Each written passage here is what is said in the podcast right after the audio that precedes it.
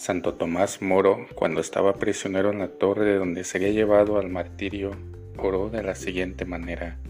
Dame, Señor, una manera de ser que ignore el aburrimiento, los lamentos y los suspiros. No permitas que me preocupe demasiado por esta cosa embarazosa que soy yo. Dame, Señor, la dosis de humor suficiente como para encontrar la felicidad en esta vida y ser provechoso a los demás que siempre haya en mis labios una canción, una poesía o una historia para distraerme. Amén. El sentido del humor es un gran don de Dios. Nunca lo agradeceremos bastante. Conviene pedirlo al Señor y no olvidarse de cultivarlo. Que los disfrutes.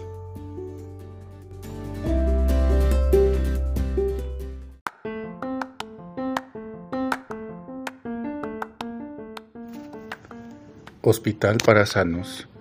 Dos amigos charlaban, medio discutían sobre la necesidad y utilidad de la iglesia. Uno que no solía frecuentarla se justificaba diciendo, la iglesia es inútil, sobra, los que van a ella son iguales o peores que los demás. El otro le contestó, ¿me recuerdas aquella anécdota que se cuenta del alcalde de una pequeña ciudad? Habían construido un pequeño pero magnífico hospital, y el alcalde propuso a la corporación municipal colocar en la puerta principal del nuevo centro el siguiente aviso. Solo se admiten personas que estén totalmente sanas.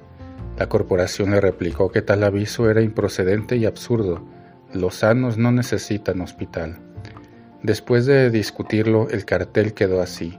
Solo se admiten personas enfermas que quieran sanar. Queridos hermanos y hermanas, el hospital es la iglesia. Solo caben en ella pecadores que quieren no serlo, que quieren mejorar. La iglesia no es para los ángeles, es para los hombres, y por ser para hombres es para pecadores. Extrañarse e incluso escandalizarse de encontrar en la iglesia gente con defectos es como extrañarse de encontrar enfermos en el hospital. Y los que formamos la iglesia tenemos que pensar si somos de verdad enfermos que quieren sanar, porque si no lo somos, estamos fuera de sitio. Que tengas un excelente día.